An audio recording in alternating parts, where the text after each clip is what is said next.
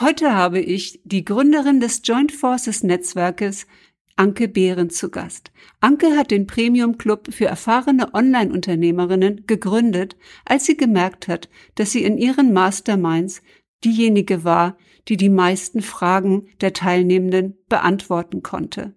Ihr selbst fehlte aber so ein Netzwerk. Wir sprechen darüber, wann sie sich wirklich das erste Mal als Unternehmerin gefühlt hat welche Eigenschaft man Ihrer Meinung nach unbedingt braucht, um im Online-Business erfolgreich zu sein und wie man mit seinen eigenen Kunden wachsen kann. Freue mich sehr, dass du da bist. Enjoy! Hi, ich bin Iris Seng und das ist der Your Story is Your Business Podcast für kreative Solopreneurinnen, die ihre Kunden mit Storytelling berühren und begeistern wollen. Ich freue mich sehr, dass du da bist.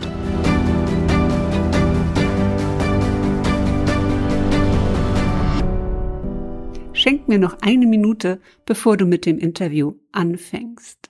Ich bin selbst Gründungsmitglied von Joint Forces und von diesem Netzwerk sehr, sehr begeistert. Ich würde mich freuen, wenn du die Gelegenheit nutzt, uns kennenzulernen, und zwar schon am 26. November. Wir haben ein Insel-Retreat, ein virtuelles, auf einer virtuellen Insel. Also wenn du so ein bisschen Nintendo gemocht hast, so wie ich, wie ich in den Studiejahren immer gesagt habe, man darf den Anschluss an die nächste Generation nicht verlieren, ähm, dort kannst du einen Avatar über die Insel ähm, bewegen. Du kannst äh, tanzen, Boot fahren, einen Backflip machen. Wer noch nie einen gemacht hat, kann den hier machen.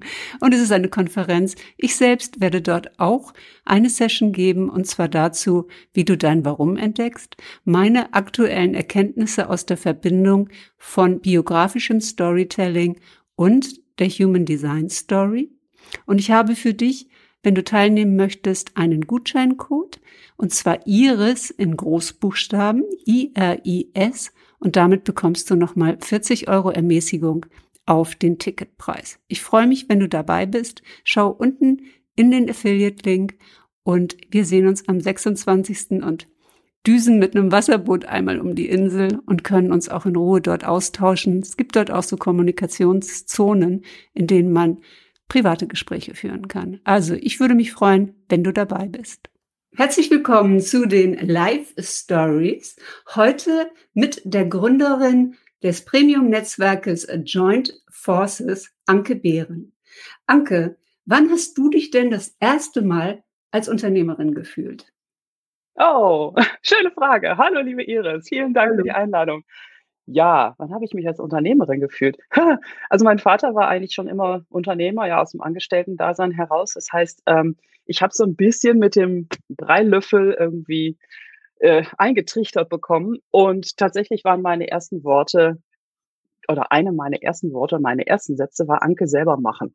Und ich glaube, das ist damals schon einfach irgendwie angelegt und in meinen äh, in meinen Genen schon da gewesen. Natürlich hätte ich das nie so ausgesprochen und ich bin auch über Angestellten-Dasein irgendwie da reingekommen.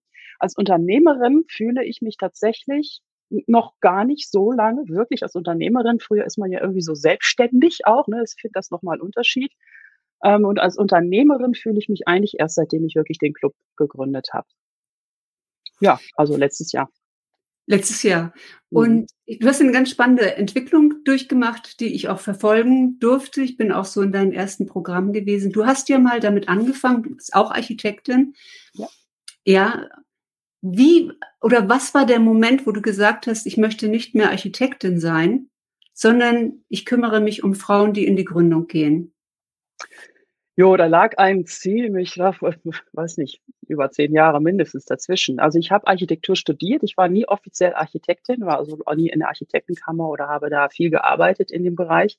Mir war schon während des Studiums klar, äh, irgendwie, ja, das Studium ist toll, aber irgendwie der Job, keine Ahnung, ist nicht so meins. Ich habe mein eigenes Haus gebaut damals mit meinem Mann zusammen und äh, dann noch ein bisschen in der Firma, die das Haus gebaut hat, noch ein bisschen gearbeitet. Aber dann kamen die Kinder und als die Kinder noch klein waren, habe ich mich super viel eben mit, eigentlich mit Persönlichkeitsentwicklung und Organisationsentwicklung beschäftigt. Also irgendwie haben mich dann doch mehr die Prozesse, also mich hat immer interessiert, Räume zu kreieren, aber gleichzeitig die Prozesse, die da drin passieren.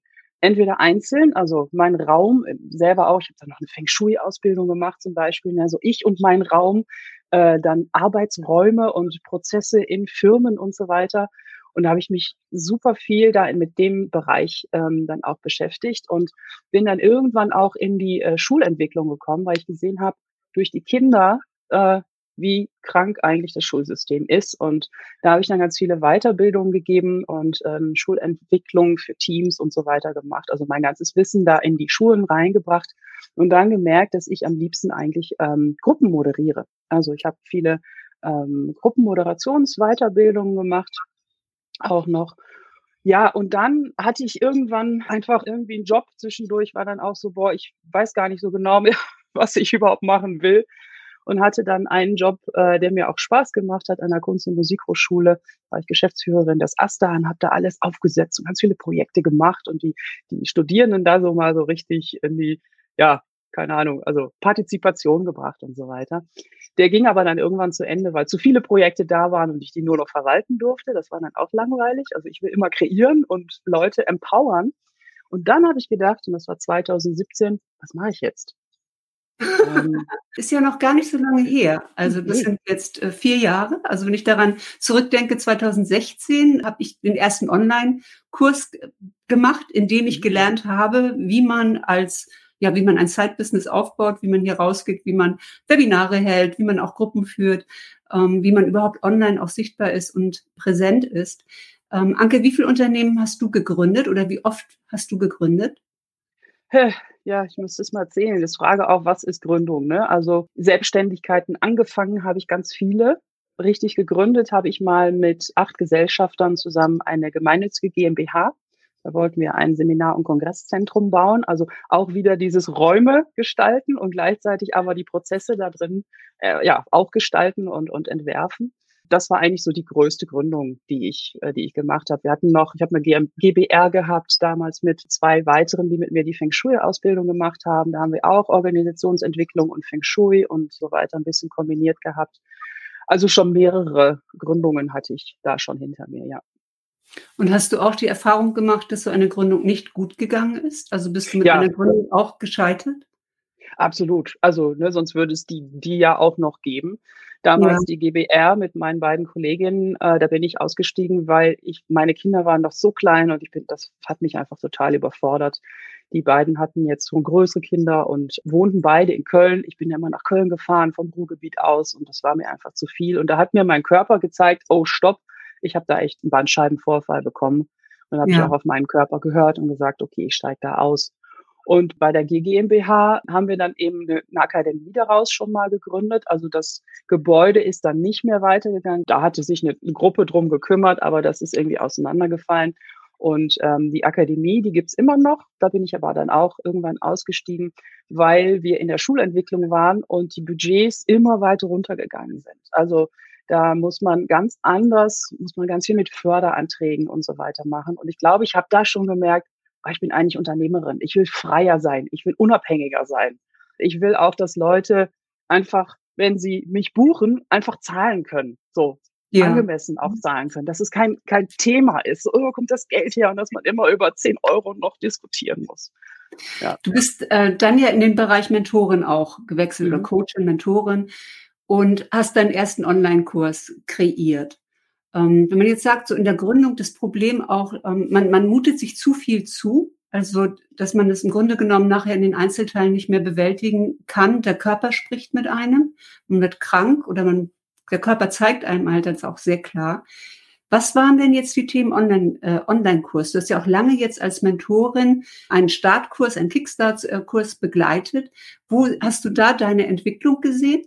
Also in diese, diese Kursgeberin Gruppen führen, das war ja schon das, was du auch sehr, sehr gut gekonnt hast. Was sind die Probleme bei dem ersten Online-Kurs? Ähm, es gibt ja Frauen, die schaffen das und es gibt Frauen, die schaffen es nicht. Du hast es mhm. geschafft.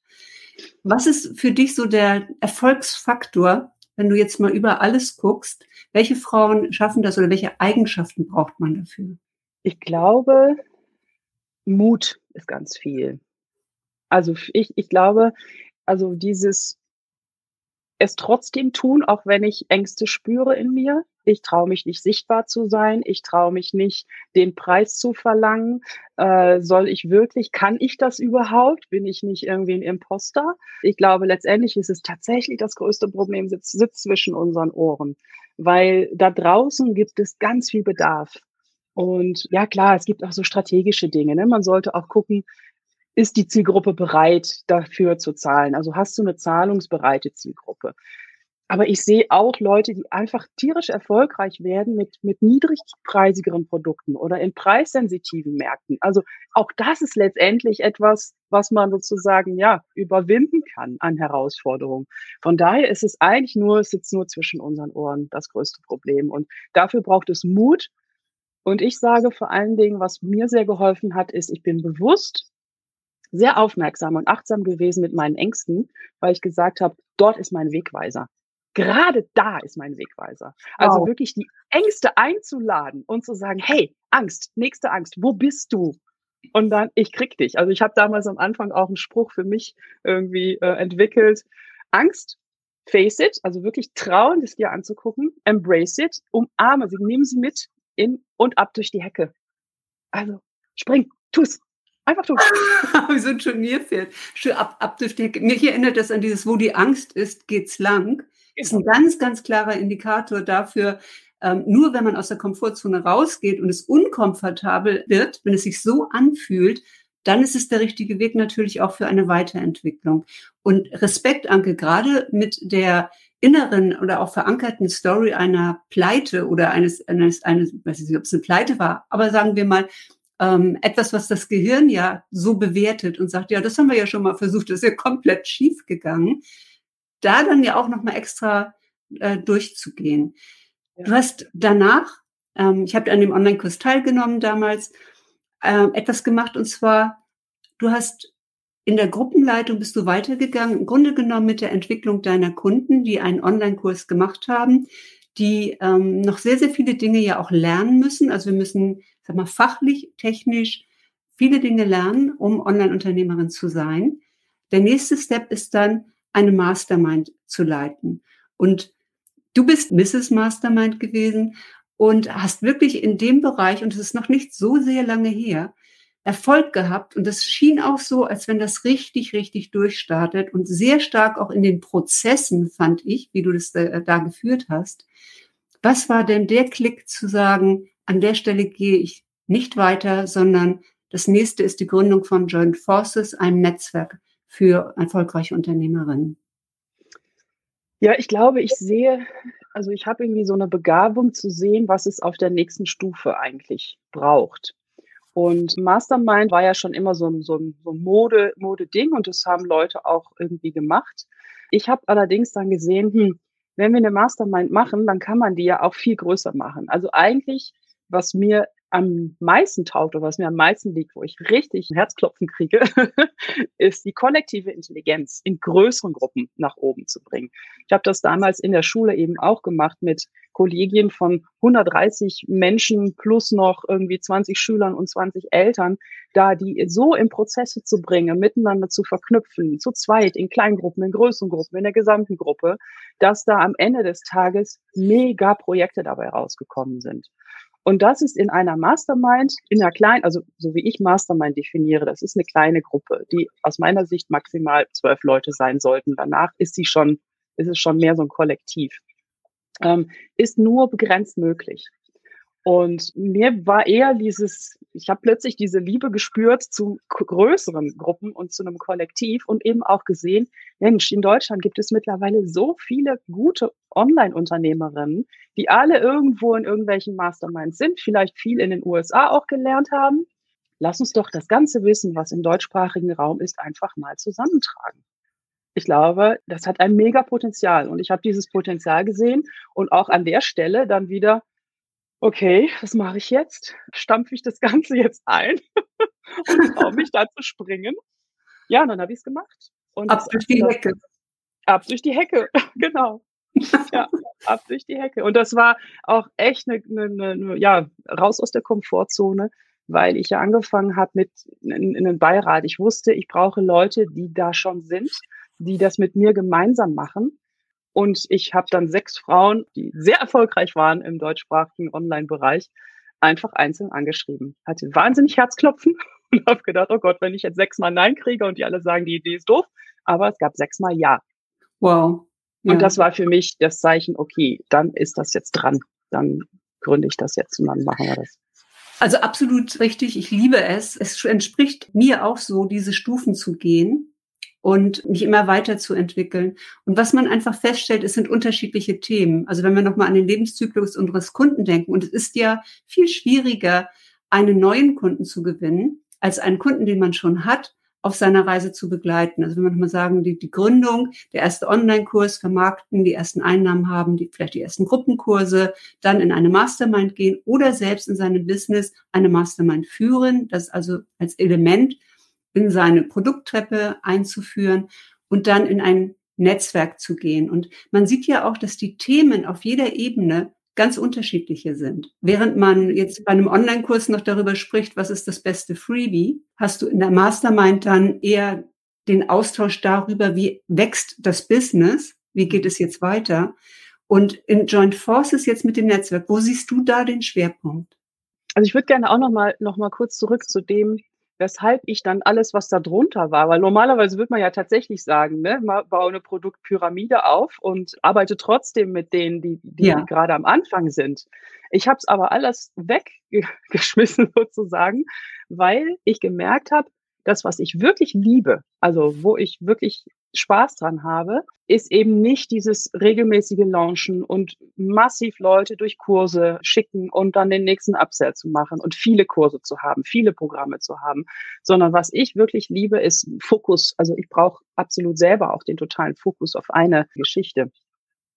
Und deswegen habe ich dann auch gesagt, ich, ich höre damit dann auch wieder auf und bin sozusagen selber auch mitgewachsen zu einem Punkt, wo ich sage, jetzt bin ich an der Stelle, dass ich wirklich das tue, was ich liebe, was ich kann und wo auch so ein Alleinstellungsmerkmal dann daraus entsteht. Also ich finde auch ein bisschen, man darf auch durchaus diese Geschäftsmodelle, die üblichen, die da so draußen erzählt werden, dann eben auch mal in Frage stellen. So, ist das wirklich meins? Ist das, liebe ich es zu launchen mit fünf Tage Challenges oder nicht? Ich nicht. Also ich mache es lieber anders und von daher passt das jetzt auch besser zu mir. Äh, jetzt noch mal zu deiner Frage. Was ist der Schwerpunkt in Joint Forces. Also da geht es eben nicht um Mastermind. Wir machen keine Hot Seats. Also es geht nicht darum, eine Person ist im Fokus und alle anderen denken mit, was die Person da jetzt ähm, am besten macht mit der Herausforderung, die sie gerade hat, sondern es geht darum, dass wir uns gegenseitig miteinander vernetzen, uns kennenlernen, dass daraus Kooperationen erwachsen, dass eben auch diese, dieses Wissen in, in die Gruppe reinkommt. Also wir machen da ganz viele Formate, zum Beispiel wie Barcamps oder sowas, wo immer wieder jeder selber sein Thema auch reinbringen kann und sagen kann, das habe ich gerade gelernt oder meine Expertise ist dies und jenes oder was wir auch machen sind Launch Jam Sessions, also wo wir alle zusammenkommen und sagen, hey, wer hat denn gelauncht in der letzten Zeit? Das haben natürlich dann die meisten. Was sind eure Learnings? Was hat super gut funktioniert? Und davon alle miteinander zu profitieren, so dass jeder dann wieder seins rausnehmen kann und es beim nächsten Mal ausprobieren kann. Also einfach eine große Offenheit zu teilen, was man lernt und, und, und sein Wissen auch weiterzugeben. Genau. Ja, was ich insbesondere liebe, sind auch äh, die monatlichen äh, Vernetzungen. Mhm. Also, dass man sozusagen einen Termin freigibt und sagt, ja, ich bin dabei bei der Vernetzungsrunde in diesem Monat und dann bekommt man ein, zwei, drei Kontakte, äh, wie man noch nicht kennt und es ist einfach so zwanglos, äh, sich für einen Zoom-Call zu ver äh, verabreden und genau dann auch diese Kooperation zu finden, diese Gemeinsamkeiten zu finden. Ich bin auch heute Nachmittag wieder mit einer Netzwerkerin verabredet, um einfach nur mal zu sprechen. Und was mich insbesondere ich will jetzt nicht sagen, gewundert hat. Es liegt jetzt in, in meiner eigenen Persönlichkeit. Ich habe ja immer behauptet, ich bin kein spiritueller Mensch. Und äh, wie du weißt, bin ich ja auch im letzten Jahr über Human Design gestolpert, nachdem ich erst gedacht habe, aha, da wird jetzt die nächste Sau durch die spirituelle Welt getrieben und jetzt machen irgendwie alle das. Und dann ist auch äh, Superstar Alicia Beluga aufgetaucht mit ihrem Wahnsinnshintergrund auch zu diesem, sagte schon Feng Shui, also auch zu diesen metaphysischen Themen. Und es sind ja einige spirituelle Unternehmerinnen im Joint Forces. Und äh, ich habe auch insbesondere mit Sigrid Reuter gesprochen, die gesagt hat, ab irgendeinem Punkt wird jeder Unternehmer nicht darum herumkommen, seine Spiritualität äh, zu entdecken. Ja. Anke, was bedeutet Spiritualität für dich? Kann ich total unterschreiben. Also Spiritualität hat eigentlich, ähm, ja, ich sag mal, mit meiner Feng Shui-Ausbildung damals auch für mich angefangen, dass ich gesehen habe, ey, es gibt einfach noch viel mehr auf dieser Welt, was wir nicht sehen, was aber trotzdem wirkt. Human Design ist mir schon vor 12, 13 Jahren begegnet. Da habe ich auch Ausbildungen drin gemacht. Das heißt, das kann ich auch total unterschreiben. Und ich finde gerade am Human Design das Schöne, dass es eben nicht so super spirituell ist, wenn man nicht unbedingt will, sondern es geht da ganz klar darum, wie treffe ich meine Entscheidungen hier auf der Erde, so dass es mir jetzt hier auch gut geht. Also, ne, das ist, äh, man kann das super spirituell betreiben, muss man aber auch nicht. Von daher, ähm, Spiritualität ist für mich ein ganz normales seit vielen, vielen Jahren integriertes Ding, was ich aber nicht unbedingt super nach außen trage, weil ich damals eher zu den, sagen wir mal, ersten gehört. Ich habe auch Energiearbeit gemacht. Ich habe eine äh, schamanische Ausbildung gemacht. Ich kann Geistheilung habe ich auch gemacht, kann ich auch sehr gut. Ich bin aber ein bisschen davon weggekommen, weil ich, ich nenne das so ein bisschen meine ESO-Phase, damals meine Esoterik-Phase. ähm, erstens konnte ich damals mit, nur mit wenigen Leuten drüber sprechen. Äh, und zweitens habe ich gemerkt, dass man aufpassen muss, nicht zu sehr abzuheben. Also diese Erdung ist super wichtig, weil mich hat's eher dann irgendwann in die Depression geschossen, weil ich so gar nicht mehr so richtig hier sein wollte. Also man kann sich wegmeditieren, man kann sich wegchanneln, man kann sich wegenergetisieren und das alles nur ganz toll finden und dann irgendwann ist es sowas wie, ach, warum will ich überhaupt noch hier sein? Also da oben ist ja viel schöner.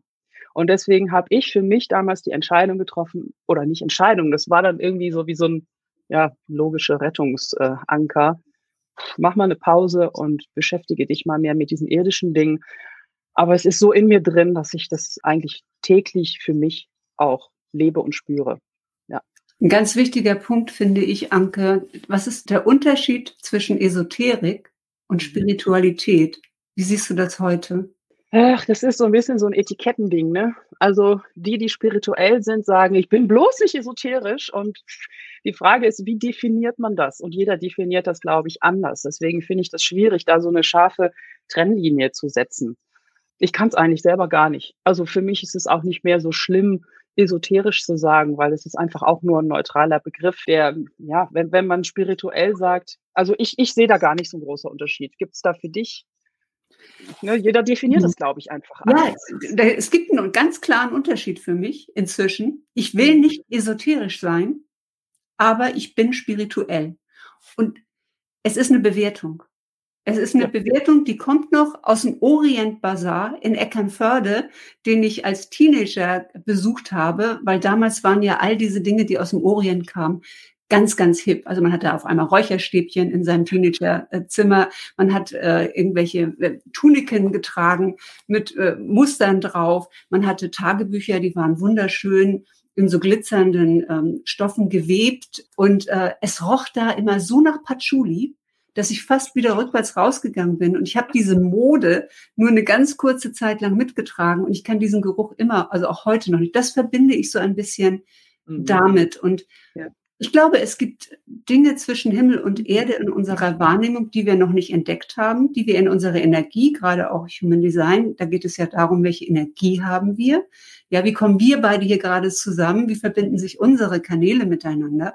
Und das geht bei mir um Achtsamkeit, dass ich einfach mit dem Alter merke, ich werde achtsamer für Dinge und bin auf meinem Weg, mich selbst zu entdecken.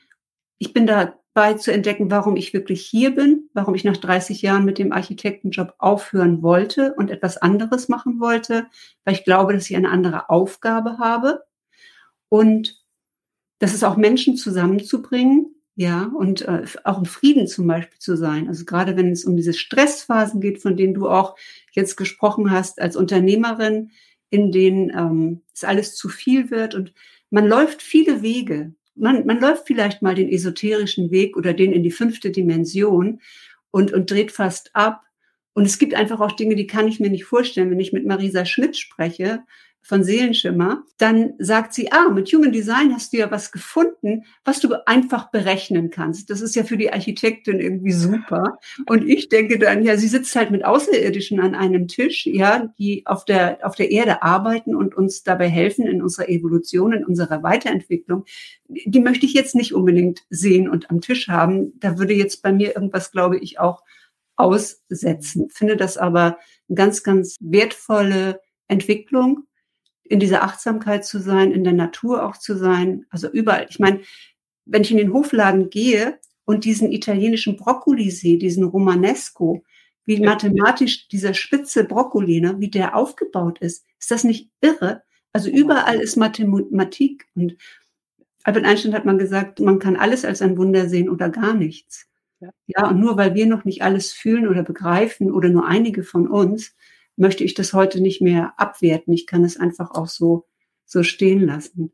Genau. Und jetzt kommen wir mal in eine ganz, ganz andere Welt von der spirituellen Welt, weil es gibt ja etwas, finde ich, sehr, sehr Witziges, ähm, was du ins Leben gerufen hast, letztes Jahr schon im Mai, wo wir dieses alle, Jahr dieses Jahr, es war ja dieses Jahr, war noch dieses Jahr. Jahr im Mai, und wo alle Zoom-Fatigue hatten und keiner mehr in eine Online-Konferenz oder überhaupt noch mal in einen Videocall gehen wollte, da hast du eine neue Welt äh, kreiert. Magst du mal äh, von dem Joint Forces Island Retreat erzählen, das ja jetzt am 26. November ähm, wieder startet? Ja, genau, am 26. November. Wir machen es diesmal einen Tag, weil ich gemerkt habe, dass zwei Tage dann doch auch ein bisschen lang sind, wenn man den ganzen Tag vor dem Bildschirm hockt. Ja, es ist eine virtuelle Konferenzinsel, die ich, äh, also ich singe ja noch auch schon seit vielen Jahren, die ich eben über meinen Verband damals gesehen habe, weil die dort da auch eine Veranstaltung gemacht haben. Ich dachte, was ist denn das? Was macht ihr denn da? Und so.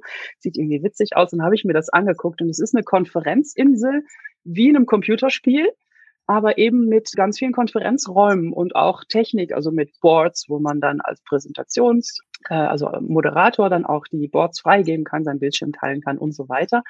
Und aber eben mit sehr viel Gaming-Zeug. Also ne, man kann tanzen. Wir äh, haben gemeinsam einen Backflip geübt, also so ein Rückwärtssalto. das ist total witzig. Man kann Speedboat fahren, also man kann echt über diese wirkliche Insel auch rennen und laufen und mit Leuten eben in Kontakt kommen und sprechen nur über Audio. Ähm, und das war für viele ähm, sehr irgendwie interessant. Ich habe gedacht, ja, ja, über Audio, man sieht die Leute ja nicht, weil man hat einfach einen Avatar, den kann man anziehen und ein bisschen aussehen lassen, so wie, wie man selber so aussieht. Aber der Rest entsteht halt nur über Audio. Also man sieht die Leute nicht per Video. Und da war die Rückmeldung, eigentlich ist es noch, also dass, dass, dass man sich so nahe kommen kann, wenn man sich nur auf diesen einen Sinn verlässt, äh, hätte ich nie gedacht. Und ich denke so, ja, vielleicht gerade deshalb, weil man eben nur diesen einen Sinn hat und ne, was du auch sagst, sehr achtsam dann sein muss, dass es alles über diesen Sinn kommt, ist eine unheimliche Nähe auch entstanden. Also neben diesen ganzen lustigen Dingen, die wir dann auch machen, machen abends eine Party. Ich habe diesmal einen privaten Club gemietet, wo man dann richtig mit Bühne äh, da die, die, die Party machen können, ähm, gibt es natürlich eben sehr viel Austausch. Also man lernt alle oder viele Joint Forces Mitglieder kennen wir machen, äh, der, der Beirat kommt vorbei und erzählt so ein paar Dinge äh, aus ihren Businesses, was gerade so aktuell ansteht. Dann haben wir ganz, ganz, ganz tolle Workshops. Iris, du wirst auch einen großartigen Workshop geben von Joint Forces Mitgliedern, also wo man sich dann aussuchen kann. Und es geht vor allen Dingen um Vernetzung. Also wirklich zu gucken, wer ist da, wer, ne, mit wem möchte ich mich vernetzen, was, was hilft mir jetzt für meinen nächsten Schritt. Ich finde das so großartig. Ich war erst so skeptisch und habe ja. gedacht, oh nee, nur die ganze Zeit als Avatar, ja. Und genau dieser, dieser Punkt mit dem Audio, man verhält sich anders, man lässt die Leute aussprechen, man hört zu, man ist halt auf diesen einen Kanal fokussiert. Und es gibt ja so kleine Inseln, in denen man zu zweit auch zusammenstehen kann am Strand, äh, setzt sich dann auf einen Stuhl und unterhält sich zum Beispiel mal eine Viertelstunde oder länger mit jemandem, nur mit einer Person, verabredet sich auch da. Und ich fand es sehr intim, also erstaunlicherweise.